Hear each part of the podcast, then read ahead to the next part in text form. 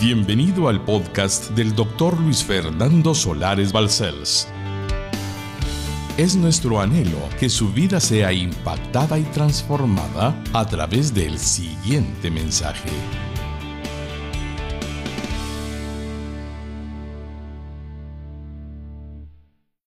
Estamos en la serie Estamos en los días postreros.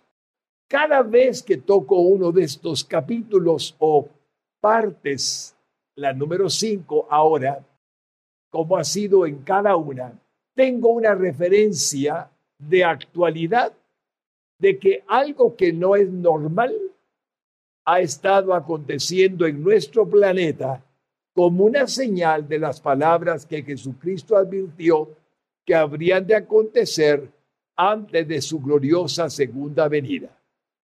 Aún no hemos entrado en la etapa de la gran tribulación, pero podemos ver ya ahí a la distancia algunas cosas que no son normales, algo que no parece ser lo que siempre fue, por lo menos le hablo por mi condición de una edad que Él me ha permitido.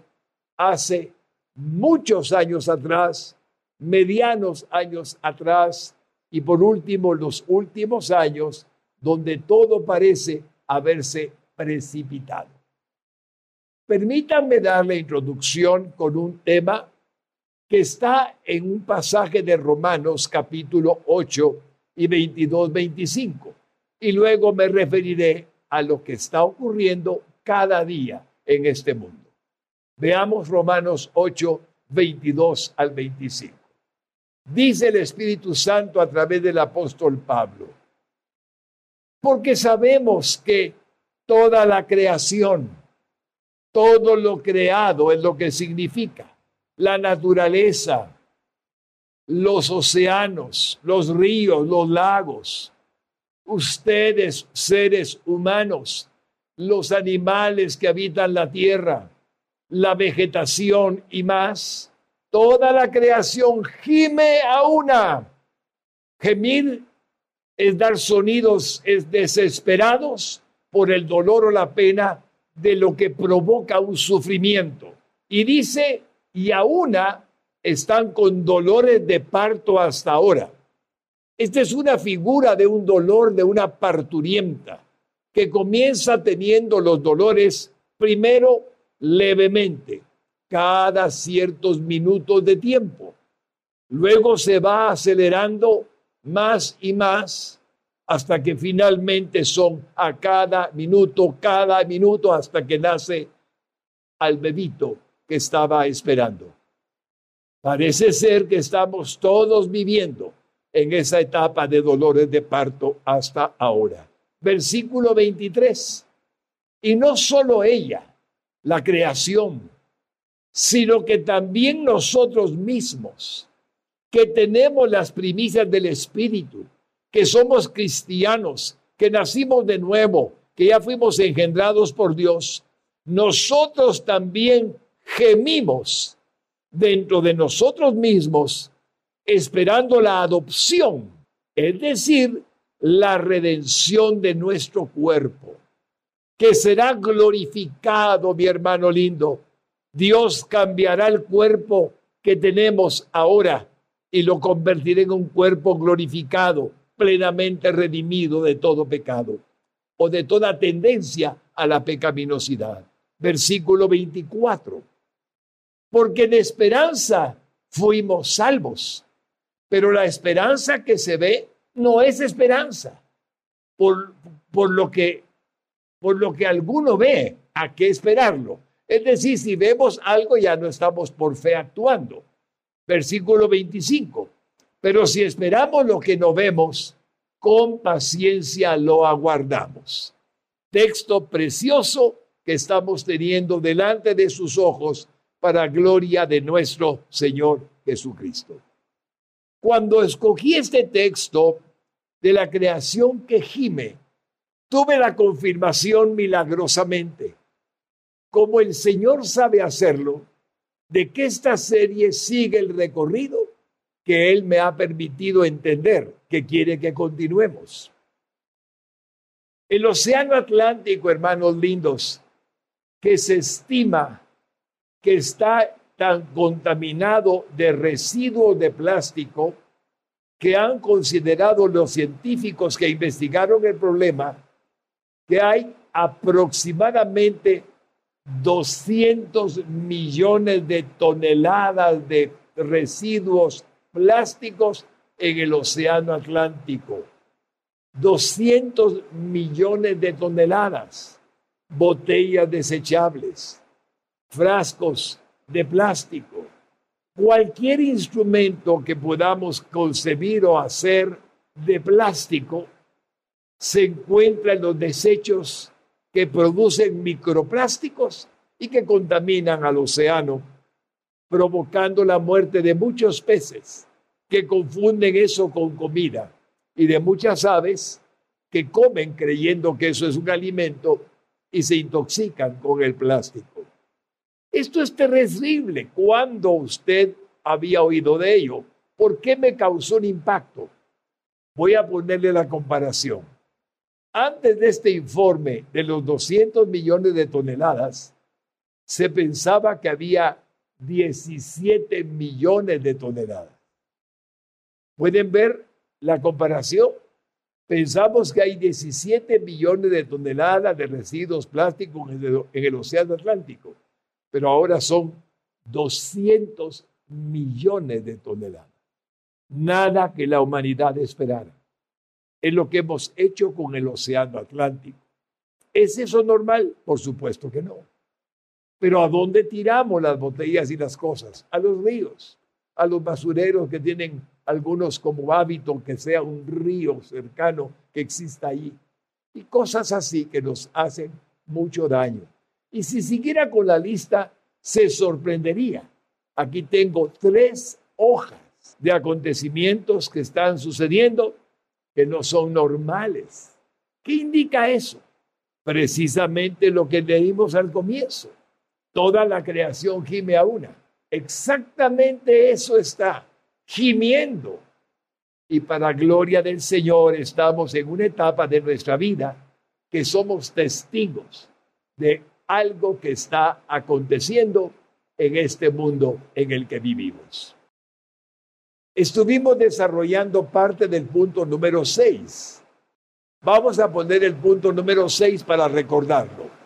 Habrá un día del Señor espantoso y terrible sobre la tierra antes de la segunda venida de nuestro Señor Jesucristo, en el cual Dios juzgará a todas las naciones. Pero antes vendrá el día de Cristo en el que Dios salvará de su ira a todos los que creyeron en Él como su único y suficiente Salvador. Así está escrito y así será. Todavía estamos a tiempo. Sí, hermanos lindos, estamos a tiempo de que otros reciban a Cristo, de que otros tengan la posibilidad de ser arrebatados si el Señor permitiera el rapto glorioso antes de que fuese la gran tribulación, como todos creemos, o muchos más bien creemos, los que estamos siendo premilenialistas en ese grupo de clasificación teológica.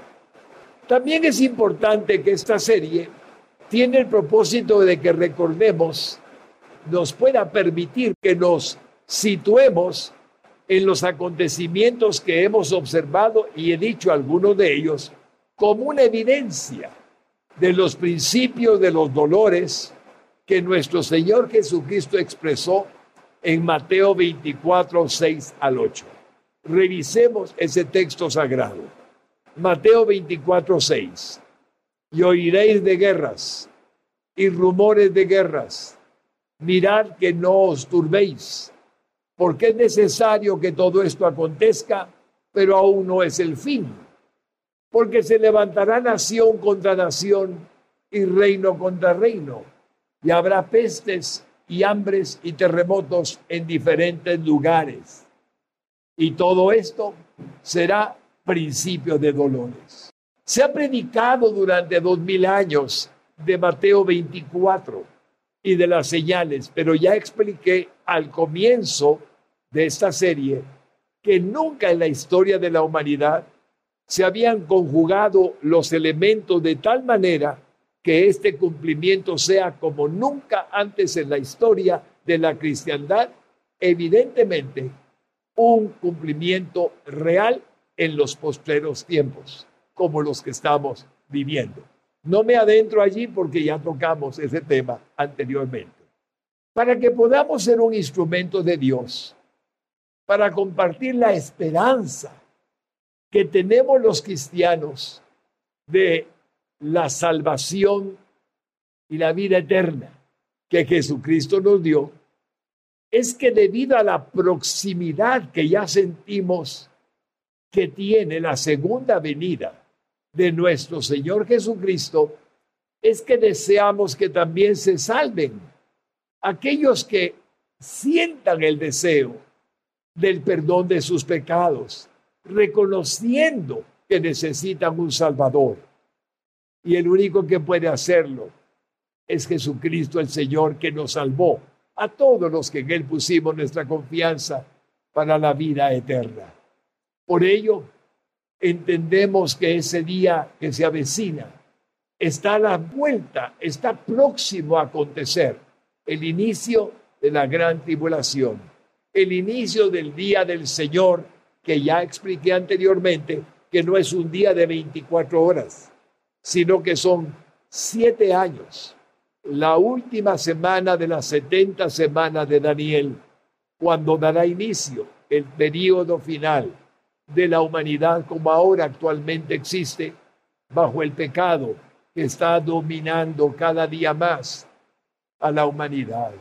Por ello es importante que entendamos que todo está descrito en la Santa Biblia, en los libros proféticos del Antiguo Testamento, que ya hemos leído algunos, y en algunas epístolas del Nuevo Testamento, pero especialmente en el libro de Apocalipsis. Le voy a poner un texto de dos versículos de Apocalipsis 22, 6 al 7. Y me dijo, dice Juan, estas palabras son fieles y verdaderas.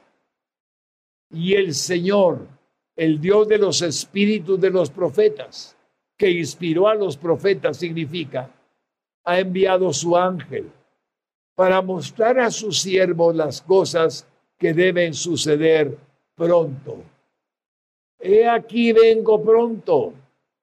Bienaventurado el que guarda las palabras de la profecía de este libro. Ahí tenemos, hermanos, la seguridad de que lo dicho por el Señor en el libro de Apocalipsis tendrá su cumplimiento pleno. Pero ya estamos en la manifestación de las siete iglesias que están descritas al comienzo del libro de Apocalipsis. Dicho esto, continuamos con esta quinta parte de la serie y veamos al profeta Zacarías, quien recibe la revelación profética de los eventos que no pueden separarse el uno del otro. Yo voy a permitirme pedirles que cuando vean un versículo me permitan una breve interpretación para ampliar en el contexto de la palabra lo que significa cada versículo. Comencemos con Zacarías 14.1. He aquí el día de Jehová viene, el día del Señor viene, y en medio de ti significa Israel, serán repartidos tus despojos.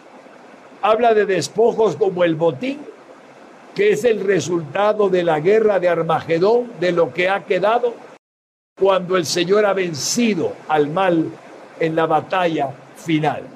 Versículo número 2. Porque yo reuniré, noten que es Dios quien lo permite, yo reuniré a todas las naciones para combatir contra Jerusalén y la ciudad será tomada y serán saqueadas las casas y violadas las mujeres y la mitad de la ciudad irá en cautiverio, mas el resto del pueblo no será cortado de la ciudad. Podemos notar que hay gente que permanece porque Dios la guarda. En este versículo se expresa la situación que es antes de la segunda venida de Jesucristo y que hará que los enemigos de Israel sean por el mismo Señor destruidos, como lo relata el profeta Ezequiel en su libro bendito. El versículo 3. Después saldrá Jehová y peleará con aquellas naciones como peleó el día de la batalla. Según nos dice el libro de Tesalonicenses, solo con el resplandor de su gloria el Señor destruirá a sus enemigos, a los invasores de Israel, al mismo maligno, perverso anticristo. Jehová, Jesucristo vencerá sin luchar, solo con el poder de su palabra, a aquel enemigo que se ha venido en contra de su pueblo escogido. Me voy a permitir leerles en este momento algo que no tengo en pantalla y le voy a rogar que me permita leérselo de mi sagrada escritura, de la Santa Biblia, en Apocalipsis capítulo 19, 11 al 16. Esto me lo dio el Señor posteriormente que hice el mensaje. Dice el Señor así en Apocalipsis 19, 11 al 16. Entonces vi el cielo abierto y aquí un caballo blanco y el que lo montaba se llamaba fiel y verdadero y con justicia juzga y pelea.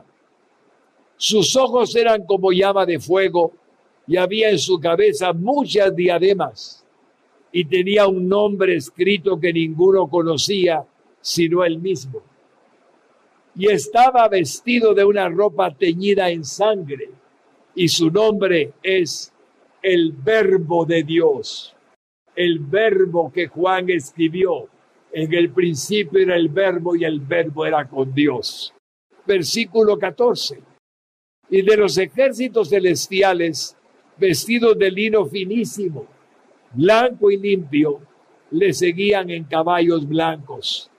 De su boca sale una espada aguda para herir con ella a las naciones y él las regirá con vara de hierro. Y él pisa el agar del vino del furor y de la ira del Dios Todopoderoso.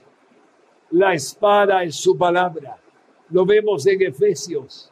Confiamos en que el poder de su palabra es suficiente para detener el mal el día de la batalla de Armagedón.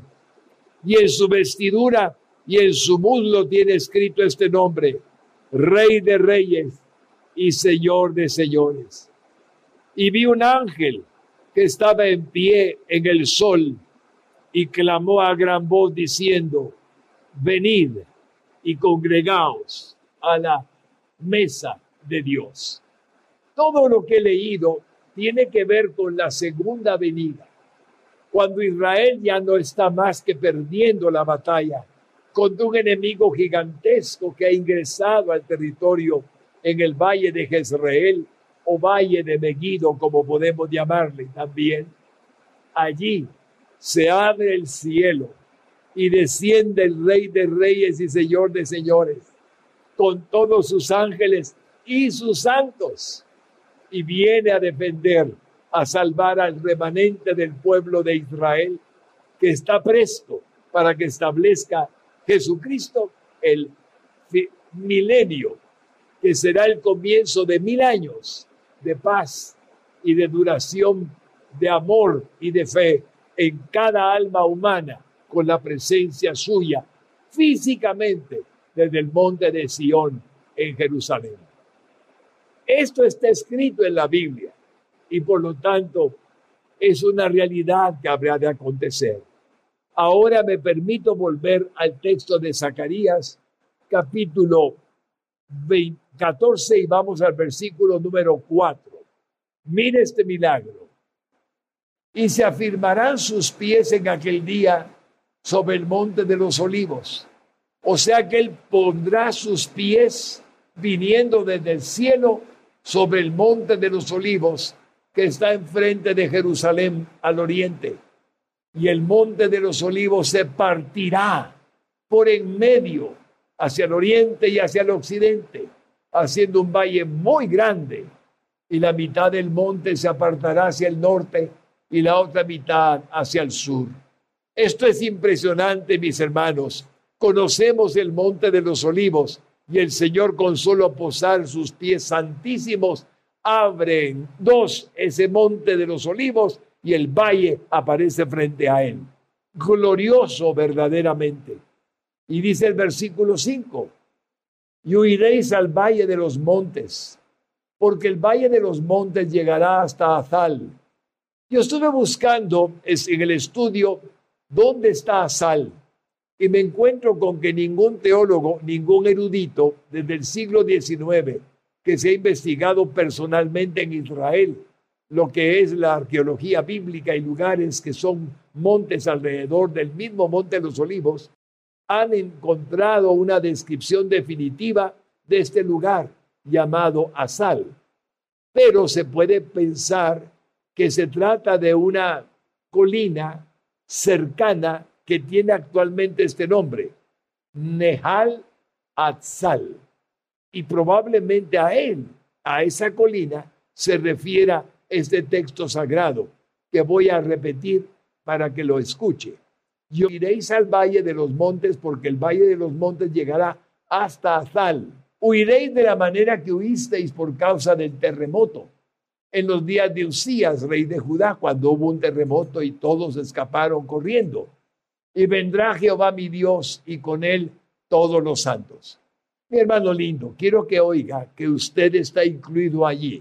Ponga atención porque dice que Dios Jesucristo, Dios que es uno solo, vendrá con él con todos los santos. Dios es uno, hermano lindo, y Jesucristo es llamado aquí Jehová, porque viene como Dios totalmente a hacer justicia plena. Y dice el texto que viene con todos sus santos. Si en el cielo tiene usted alma de personas que están ya con Jesucristo, vendrán en cuerpo glorificado a tomar su cuerpo mismo y vendrán con Él como santos del Señor. Y nosotros que estamos glorificados, ascenderemos con Él y ya estaremos justamente regresando en esa misma batalla. Todos los santos que están con el Señor ahí descritos son los que creyeron en Jesucristo como el Salvador del mundo o en el Mesías en el Antiguo Testamento. Versículo 6. Y acontecerá que en ese día no habrá luz clara ni oscura. Será un día lúgubre de penumbra. Versículo 7. Será un día el cual es conocido de Jehová, que no será ni de día ni de noche. Pero sucederá que al caer la tarde habrá luz. Impresionante, ¿verdad? Es un día extraordinario cual nunca ha habido. Versículo 8. Acontecerá también en aquel día que saldrán de Jerusalén aguas vivas, la mitad de ellas hacia el mar oriental y la otra mitad hacia el mar occidental, en verano y en invierno. O sea que fluirán ríos de ese manantial que saldrá del monte de los olivos, fluyendo hacia el mar de Galilea y hacia el mar muerto.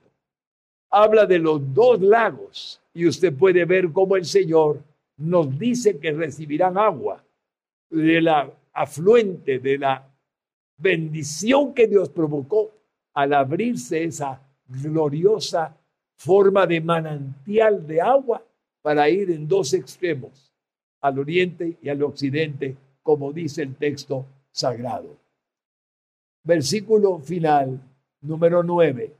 Y Jehová será rey sobre toda la tierra. Note que está hablando del Dios único. Y Jehová será el rey sobre toda la tierra. En aquel día Jehová será uno y uno su nombre. Y se cumplirá lo que dijo Jesucristo ya en cuerpo de gloria cuando descienda. Yo y mi Padre uno somos.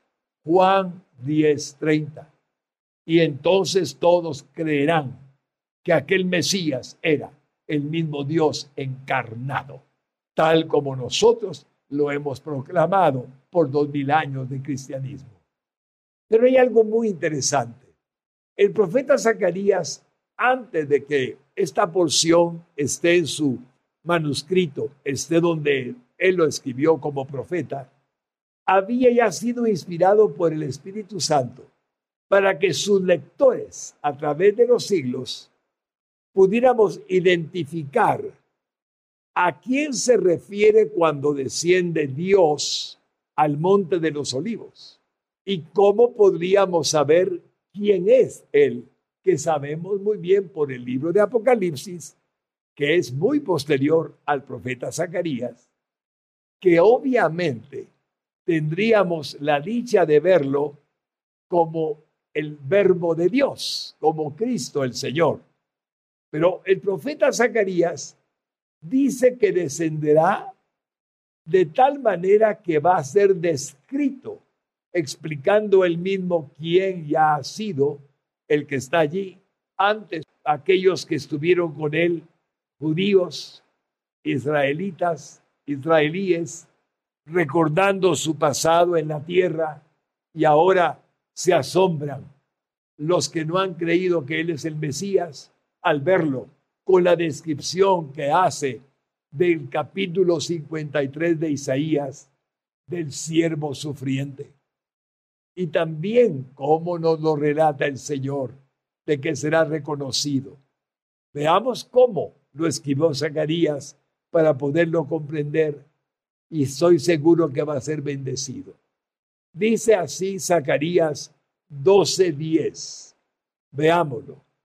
Y derramaré sobre la casa de David y sobre los moradores de Jerusalén espíritu de gracia y de oración y mirarán a mí, a quien traspasaron, y llorarán como se llora por hijo unigénito afligiéndose por él, como quien se aflige por el primogénito.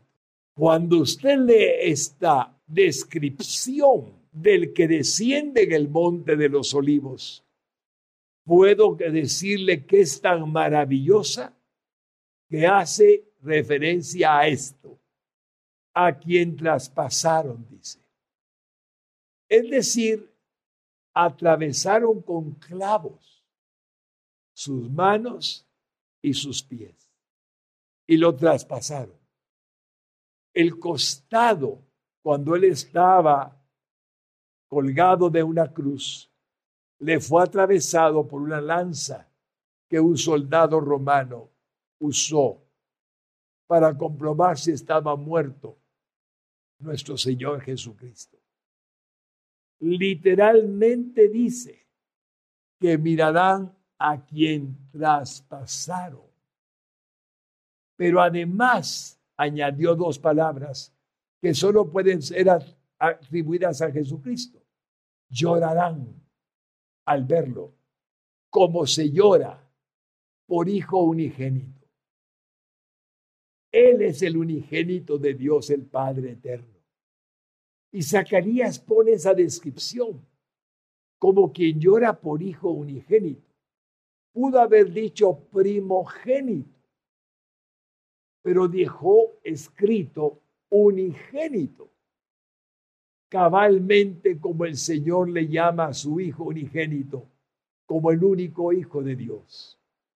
Y da la impresión justamente de que esto que agrega, afligiéndose por él, como quien se aflige por el primogénito, Ahí tiene usted ya la frase de la palabra de primogénito y esta es una confirmación de que él es el primogénito entre muchos hermanos, unigénito del Padre y primogénito entre muchos hermanos, el primero de muchos hermanos. ¿Y dónde dice eso en la escritura de nuestro Señor Jesucristo? En Romanos 8:29.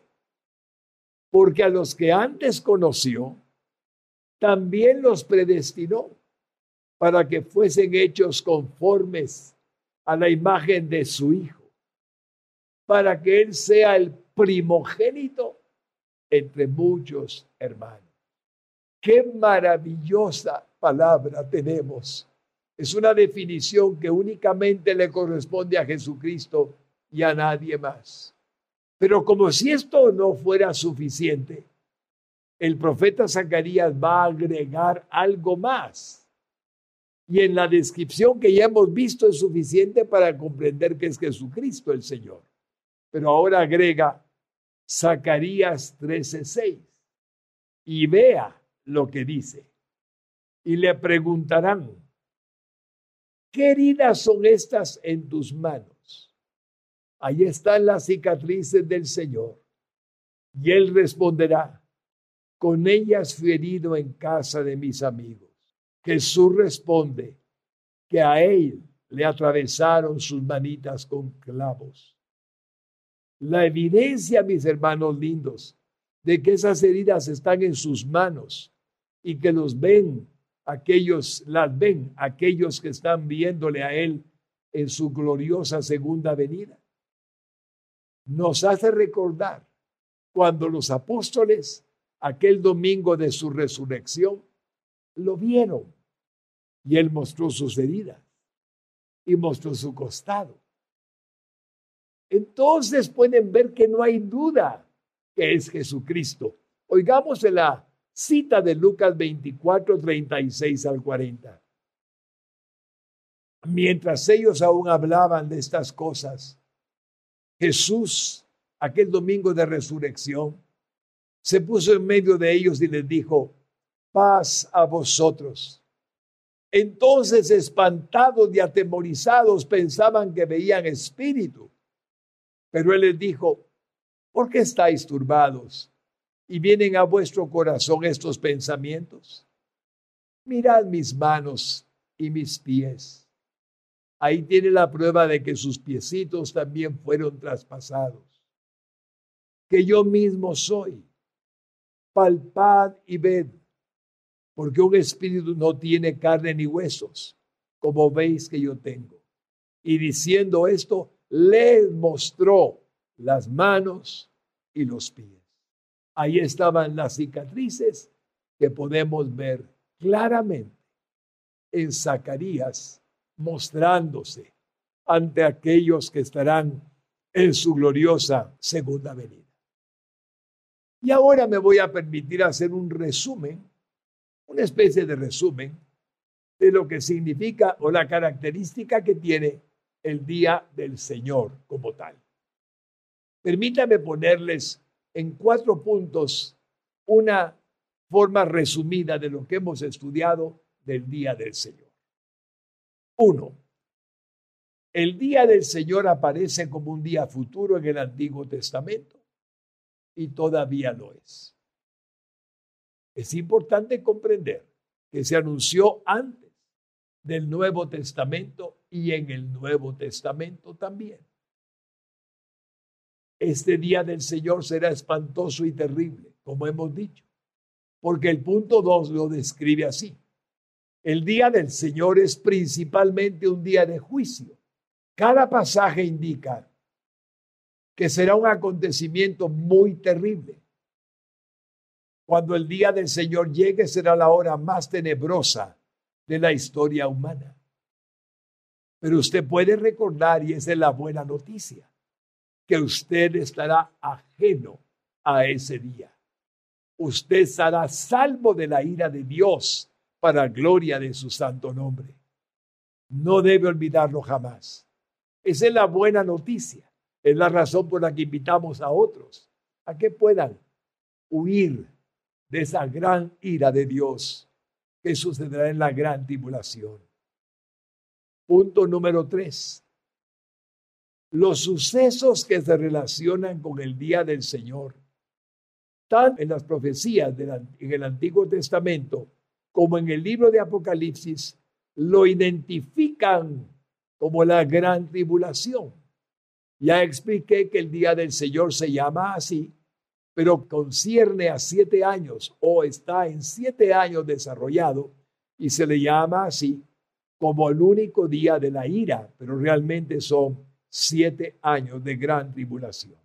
Sabemos por una multitud de escrituras que la gran tribulación durará siete años y que esta etapa entera se llama el día del Señor, como hemos visto ya. Y pasamos al último punto, el número cuatro, del resumen de las características del día del Señor. El día del Señor muestra a nuestro Señor Jesucristo viniendo con vara de hierro a juzgar a las naciones. Primero vino como el Cordero de Dios en su primer venida a la tierra. Y en el día del Señor regresará en su segunda venida como el león de la tribu de Judá.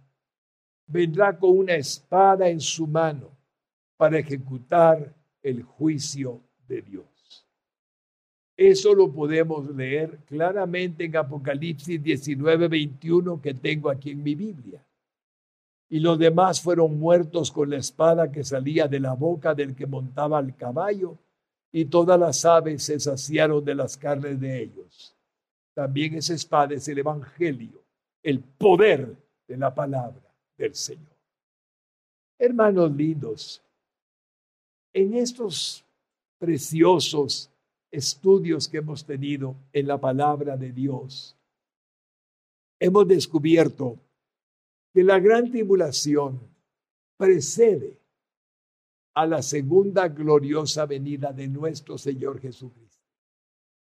Hemos descubierto que no es fácil decir, el Señor ya viene. Si no estudiamos la palabra para comprobar él no vendrá sin que antes venga el día del Señor espantoso y terrible. Tiene que acontecer esa gran tribulación para que Él vuelva a la tierra en su segunda gloriosa venida.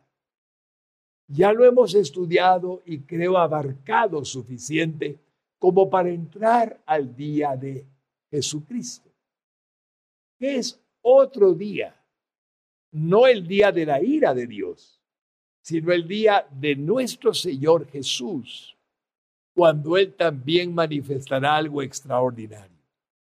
Y el tema del próximo día, si Dios así nos lo permite, será el día de Cristo, como está descrito en la palabra, y quiero que usted pueda estar preparado que muchos van a estar con una expectativa que quiero anticiparme a darles.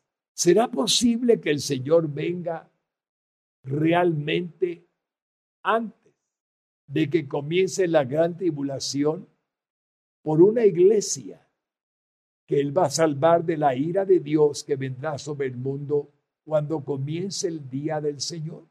Si viene antes, significa que el rapto o arrebatamiento glorioso debe de acontecer siete años antes de su segunda venida. Y es ahí donde entramos aquellos que hemos estudiado las diferentes posturas que hay con respecto al arrebatamiento. Algunos creen que puede ser antes del milenio que vamos a estar justamente siendo bendecidos para no sufrir con la gran tribulación, pretribulacionistas, antes de que esta ocurra. Otros es medio tribulacionistas. Piensa que es a los tres años y medio de un sufrimiento leve comparado a la gravedad de la gran tribulación que nos sacan de la tierra. Y los otros piensan que vamos a sufrir la gran tribulación que vamos a padecerla, pero seremos salvos de la ira. Y en una plática que tuve con mi hija de manera informal como padre e hija, me dijo, papi, será algo así como cuando los egipcios, cuando las plagas del Señor Dios Todopoderoso caían sobre Egipto, el pueblo de Israel, el pueblo hebreo, el pueblo judío estaba preservado de esas plagas y no llegó ninguna a ellos porque Dios los guardó.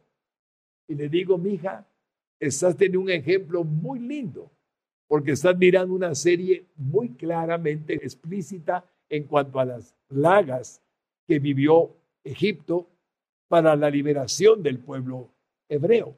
Y así puede ser.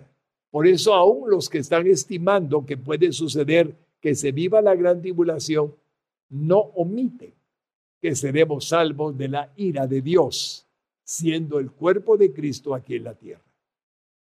Por ello creo que el próximo día, al desarrollar lo que veremos del día del Señor, sacará usted una conclusión personal y va a ser parte de uno de los tres grupos.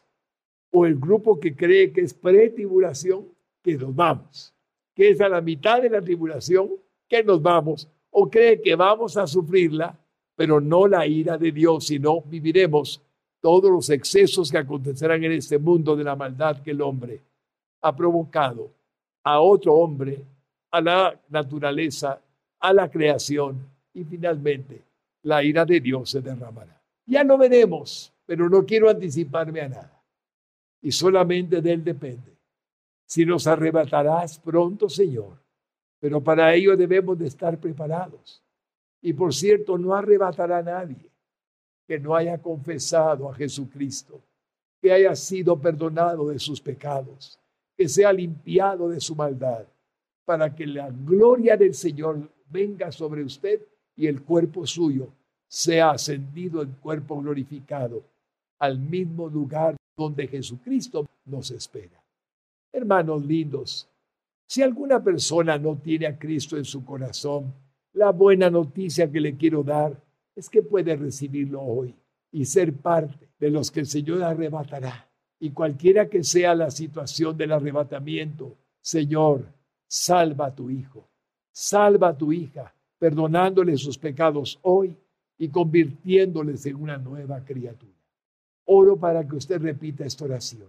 Señor, de todo corazón vengo a confesar delante de ti que soy pecador. Me arrepiento, Jesucristo. Me arrepiento, Dios, de los pecados que he cometido y te pido que me perdones. Hoy confieso a Jesucristo como mi único y suficiente Salvador, para que pueda ser el que salve mi alma de la muerte eterna y la limpie de todo pecado y le dé eternidad para estar contigo en el cielo. Lávame en tu sangre preciosísima que derramaste en la cruz del Calvario. Límpiame de toda mi maldad, Señor y una vez que lo hayas hecho, porque eres mi único y suficiente Salvador, venga a mi corazón, hazme nacer de nuevo, conviérteme en una nueva criatura, pidiendo a morar dentro de mí, agradeciéndote el cambiar mi vida para siempre, por ser ahora aquel hombre y aquella mujer que puede estarme viendo, que fue cambiada hoy por tu poder y por la obra de la cruz. Bendícela con toda bendición, Señor, te lo ruego. Y que su oración haya sido atendida por ti, para gloria de tu nombre y bendición de su vida. En el nombre de Jesús Amén y amén. Para más información o ayuda en su vida espiritual, Contáctenos a través de nuestras redes sociales. Búsquenos como Radio Exclusiva GT. No duden en suscribirse a nuestro podcast para más contenido que edificará su alma.